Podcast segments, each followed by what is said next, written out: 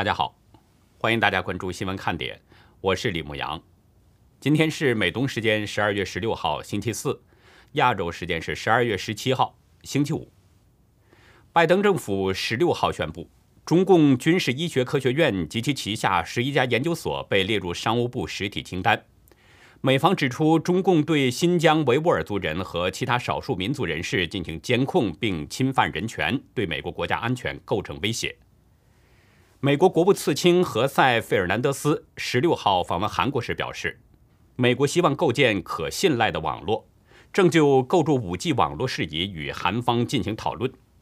他昨天对日本时事通讯社表示，如果中共不遵守世界经济规则，独断独行，美方将动用一切手段应对。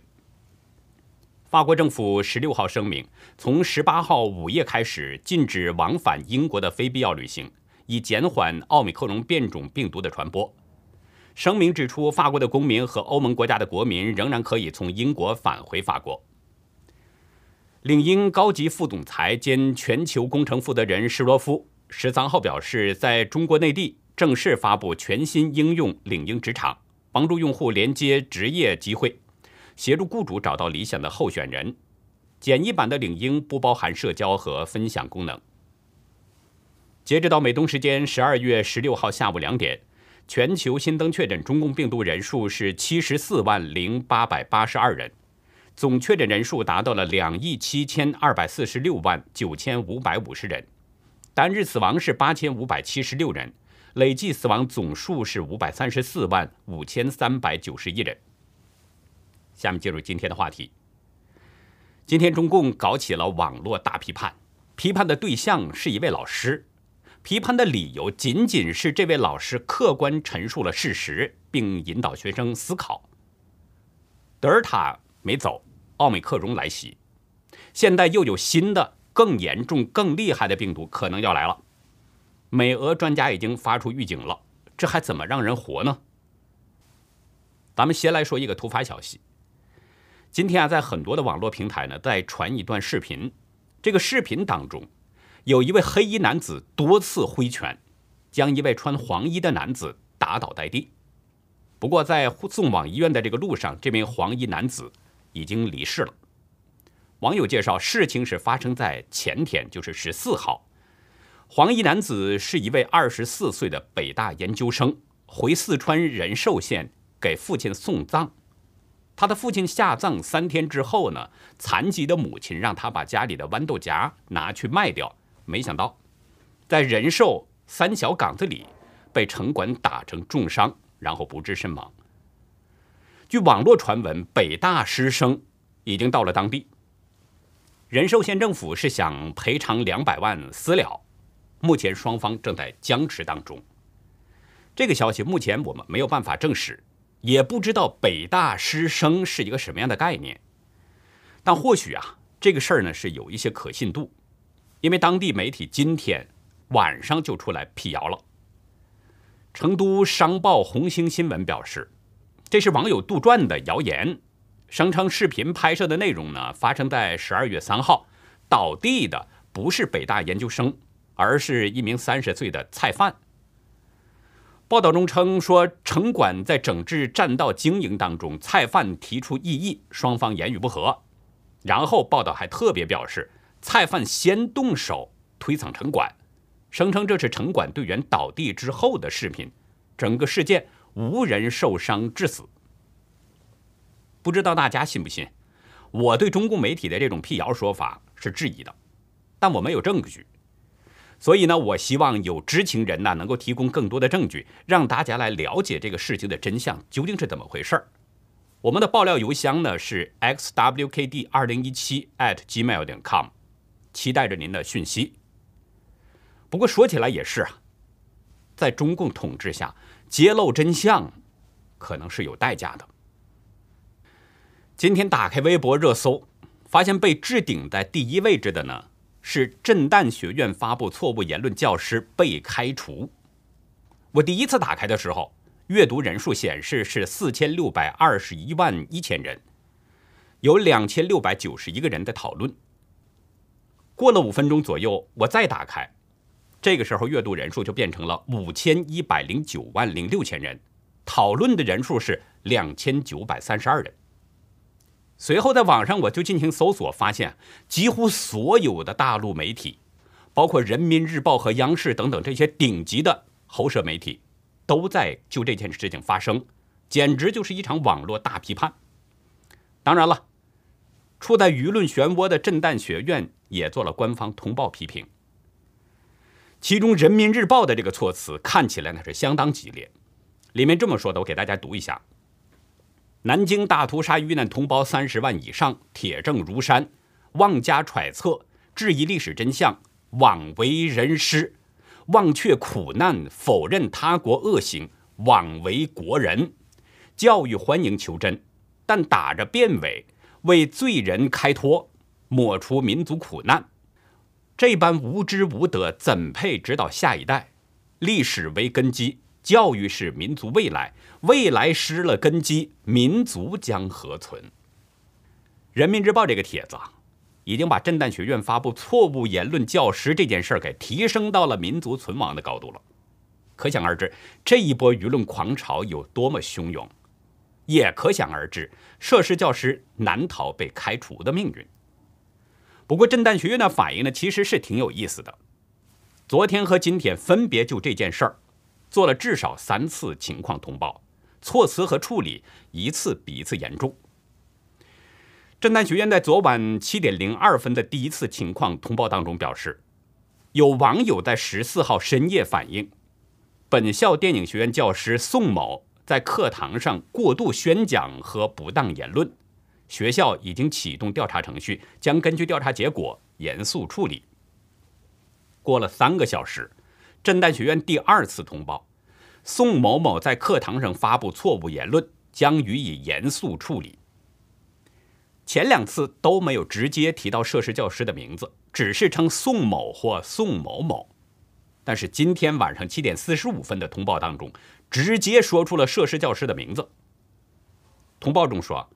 经调查核实，东方电影学院教师宋更一于二零二一年十二月十四号下午新闻采访课程中发表错误言论，造成重大教学事故和严重不良社会影响，给予其开除处分，并且还表示对违规违纪行为零容忍，绝不姑息。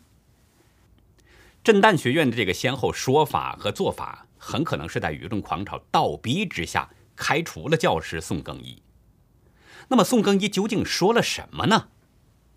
我在自由亚洲的 Twitter 上看到了这段时长是一分二十三秒的视频，原封不动呈现给大家。不应该永远去啊，这个去恨，而应该是去记录这段历史，呃，想反思一下战争是怎么来的，这才是最重要的。不管它是战争怎么来的，战争是怎么侵华日军到底在南京屠杀了多少人？三十万人是没有数据支持的，确实是这样。当时有很多呃，这个三十万人是从一个人的呃笔记里面大概估计，也有估计三千的，有估计两万的，有估计五十万的，啊，有估计七万的。呃，那最后呃解放之后，这个中国历史学家找了其中一个人的话语三十万作为南京大屠杀的数据，然后一直保存在保保留下来。啊，中国做学术一直都不严谨的一个折射折射。嗯，所以啊，昨天我在看嗯这个南京大屠杀突然大规模宣传的时候，我能很首先意识到这是一个嗯。突然记呃，突然开始攻击，可能就是因为日本这次抵制冬奥会。第二个就是他说，呃，日本大屠杀的幸存者还存活六十一人。我又想起了我们老师说的那个事情。你你现在能统计出这六十一个人，起码那三十万人的名字都统计出来。我知道看这个节目的呀，有不少大陆的朋友。为了不引起反感，甚至是攻击，我呢声明一下，我不是为宋更一辩解，也只是。陈述事实。说真的，我没觉得宋更一在这里边讲的有什么问题。老师不就应该引导学生思考和正面历史吗？任何一个有良知、有理性思考的老师，他都会这么做的。至于侵华日军在南京屠杀了多少人，其实这位宋老师既没有肯定，也没有否定。他说三十万这个数字是从一个人的笔记里边估计出来的。中共一直强调实事求是，说这是毛泽东思想的核心。其实我觉得宋更一他就是在本着这个实事求是的原则说出的这段话。他指出还有人估计说被杀三千、两万、七万的，还有估计五十万被杀的。既然是估计，当然就不能作为事实依据。另外，宋更一也提到了南京大屠杀还有六十一位幸存者，这是中共当局刚刚宣传出来的数字。这六十一位幸存者可以知名知姓，但是那三十万人是统计不出名字的，这不也是事实吗？既然宋更一在本着实事求是讲话，为什么会遭到网络大批判呢？在我看来，这里面有三个重要因素。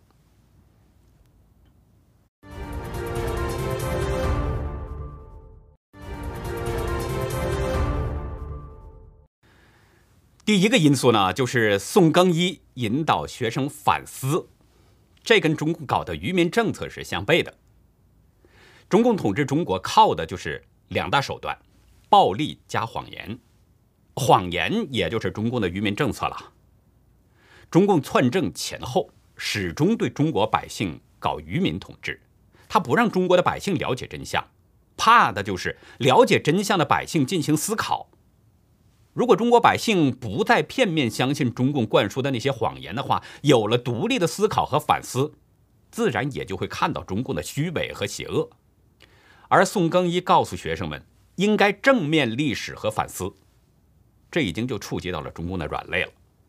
因为日本侵华并进行大屠杀，很可能也是毛泽东的一个阴谋。毛泽东的政治秘书李锐在中共八届十中全会回忆录中，记录下了毛泽东1937年8月在洛川会议上的一段话。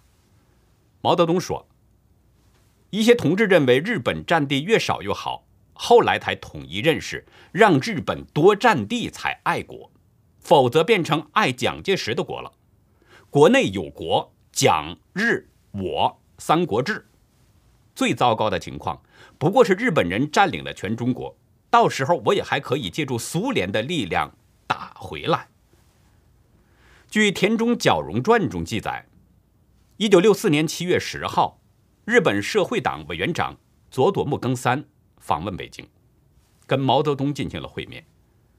佐佐木就侵华这件事表示了道歉。而毛泽东则说：“没有你们皇军侵略大半个中国，中国人民就不能团结起来对付蒋介石，中国共产党就夺取不了政权。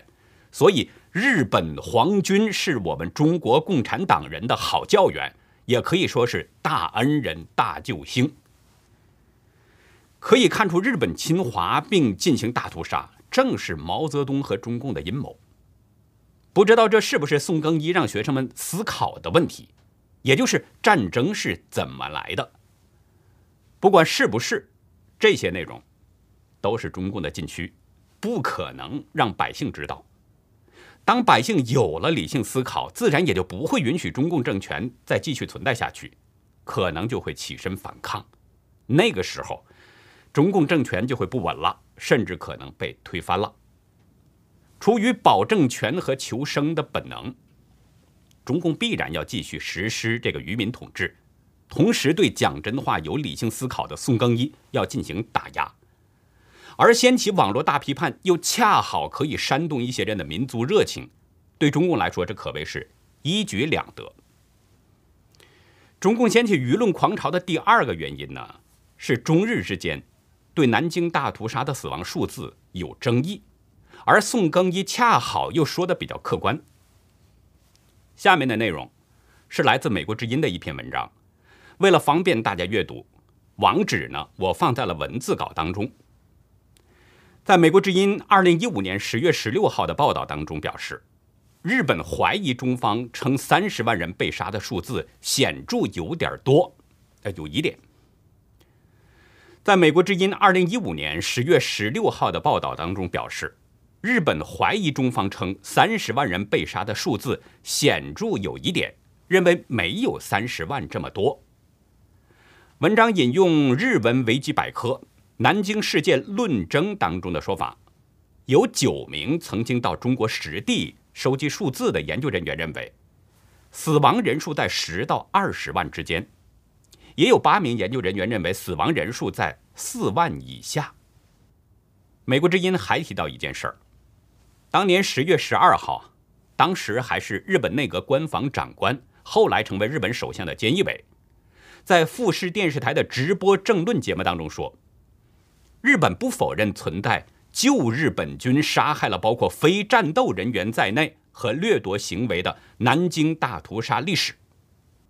但是菅义伟也指出，关于被屠杀的数字没有统一共识。美国之音还表示，日本都留文科大学名誉教授立原十九司曾到中国收集南京大屠杀的资料。丽媛对记者说：“作为研究南京大屠杀的学者，我所接触的研究历史的中国学者，没一个人相信南京大屠杀死者有三十万人之多。这个数字被认为太夸张了。但是，北京当局根据国民党在一九三七年以后的宣传，尤其是邀请欧美国家的人。”出任国民党中宣部顾问等政策，使这个三十万人这个数字就建成了定论，并且中共要求联合国教科文组织将南京大屠杀写入到南京事件联合国记忆遗产。也就是说，中日双方在南京大屠杀的死亡数字上是存在着很大争议的。这部分咱们就不详细说了，只是说在南京大屠杀当中，死亡数字。存在着争议，而宋更一质疑三十万这个数字跟中共的宣传是相悖的。尽管宋更一说的比较客观，但中共向来是非敌即我，不认同中国的观点就把你看作是敌对。那从这一点来说，中共也会对宋更一进行打击。至于中共对宋更一进行大批判的第三个原因呢，其实宋更一自己已经说出来了。就是日本可能会抵制北京冬奥会，也就是中日关系的问题。今天，日本首相岸田文雄在参议院表示，个人没有计划出席北京冬奥会。也有日本媒体指出，岸田政府正在考虑不派官员出席冬奥，也就是说，日本是准备加入美国对北京冬奥会进行外交抵制的。对日本方面的态度，中共显然不死心。在岸田表态之后，中共驻日本大使孔铉佑他就表示，日本有人对中共政治体制存有偏见，北京冬奥似乎被用作政治工具。孔铉佑直言不讳，考虑到中共支持东京主办奥运，我认为日本应该对我们的冬奥心怀善意。也就是说，孔铉佑是对日本喊话了，希望日本支持北京。众所周知，美国、英国、澳大利亚、加拿大等等这些国家，都在外交抵制北京冬奥，以抗议中共对人权的侵犯。日本除了岸田表示不参加之外，其他官员是否参加，目前还没有最终的说法。而没有最终说法，中共似乎就认为是可以争取的，甚至还提出了“我曾经支持过你，你就得支持我”这样的这个观点。特别是十三号。中共又大张旗鼓地进行了国家公祭。中共高调举行国家公祭，一方面呢，就是继续挑动国内的那些爱国情绪，同时又希望以这个来对日本进行施压，让日本觉得理亏，所以你得支持我。而宋更一讲出了事实，明显不利于中共对日本的情感施压，争取日本的支持不太方便了。所以从这一点来说，中共也一定会打压宋更一。生活在中共统治下的中国，就这么悲惨，不许说真话，不许了解事实真相。宋更一的事件，仅仅是在中共统治下被打压的一个点，但是在他的身上，如果不是真正失聪的人，大多可以隐约看到自己的影子。接下来呢，我们还是要关注一下中共病毒的传播情况。相信很多人都注意到了，新一波的疫情已经来了。现在不仅是这个德尔塔和奥密克戎等病毒同时在传播，更可怕的是，医学专家已经发出了预警，毒性比德尔塔和奥密克戎更强的新型病毒，可能很快就要来了。昨天，俄罗斯矢量病毒学研究中心叶卡捷琳堡分部负责人阿列克谢谢苗诺夫表示，不同的病毒突变以不同的方式影响不同的器官。一个人同时感染两种毒株的可能性是存在的。谢苗诺夫认为，发生这样的情况是一种相当罕见的情况。但是，美国医学专家不认为这会是罕见的现象。前天，美国莫德纳公司首席医疗官保罗·伯顿在英国下议院科学与技术委员会作证，更危险的新型变种病毒很可能会出现。伯顿表示，根据对南非病例的研究报告，如果患者同时感染两种变异株，比如同时感染德尔塔和奥密克戎，那么感染细胞可能会彼此进行交换基因。如果是这样，将出现更严重的症状，意味着更加危险的新型变种病毒，也就是德尔塔奥密克戎组合出现了。伯顿指出，鉴于英国大量德尔塔和奥密克戎感染病例同时激增，这种情况很有可能发生，尤其是免疫功能较差的患者将成为高危人群。伯顿表示，如果像去年冬天英国和美国内波疫情一样，两种病毒重组事件的风险确实会增加。我现在实在有点不知怎么说好了。叠加的病毒虽然还没有出现，但是专家们的这个说法。已经让人感受到它的可怕了。其实就单一的病毒而言，已经够让人可怕的了。香港大学医学院研究团队昨天公布了一项对奥密克戎的研究数据，他们发现呢，这个奥密克戎在人类支气管组织的感染和复制能力，比德尔塔变异株以及原始的病毒株高出了近七十倍。今天，英国报告了八万八千三百七十六例病例。将昨天刚刚创下疫情以来最高纪录又给刷新了。英国昨天通报的是七万八千六百一十例，这已经比十四号的病例数翻了一倍了。但是还需要特别指出，实际感染的人数可能会更高。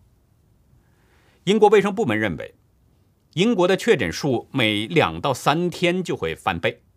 如果没有限制的话，估计本月底奥密克戎病例将增加到每天。二十万例，住院人数可能在未来两周内翻倍。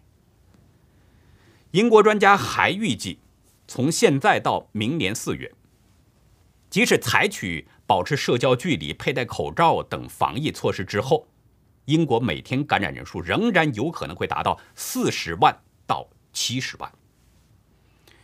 按照英国专家的这个推测。那就意味着英国将有两千万到三千四百万人要感染，这个数字几乎是英国总人口的一半。哈佛大学伯德研究所病原体基因组监测主任布朗温麦金尼斯表示，英国的数据相当令人震惊。奥密克戎十四号下午已经是伦敦最主要的变种。麦金尼斯担忧地表示，关于这个变种。我们不知道的东西比我们知道的要多得多，包括其严重性。他从英国的数据想到了美国，认为这预示着美国的情况也很严重。事实上，美国很可能已经是出现了奥密克戎感染潮了。哈佛医学院一个研究合作计划专家雅各布·勒米厄博士，他表示，令人惊恐的是，医院已爆满，工作人员也疲惫不堪。医院仅剩下非常有限的能力来应对叠加在德尔塔激增上的奥密克戎疫情。我提醒过大家多次了，这是一个非常特殊的时期。昨天节目中已经谈到了疫苗的作用问题，这里就不再重复了。只希望每一位朋友能够再认真的思考一下，为什么我的那些法轮功朋友一再委托我要转告大家九字真言。我的朋友告诉我，如果诚心敬念法轮大法好，真善人好，就能躲过天灾人祸。我觉得不管大家信不信，我都认为非常值得做。如果真能保命，那是花多少钱都买不来的。您认为呢？那好，以上就是今天节目的内容了。如果您喜欢新闻看点，请别忘记点赞、订阅，也希望您在视频下方留言，与我们进行互动。我们更希望您能够帮我们把这个频道给转发出去，让更多有缘人能够接触到我们。感谢您的收看，也感谢您的支持帮助。再会。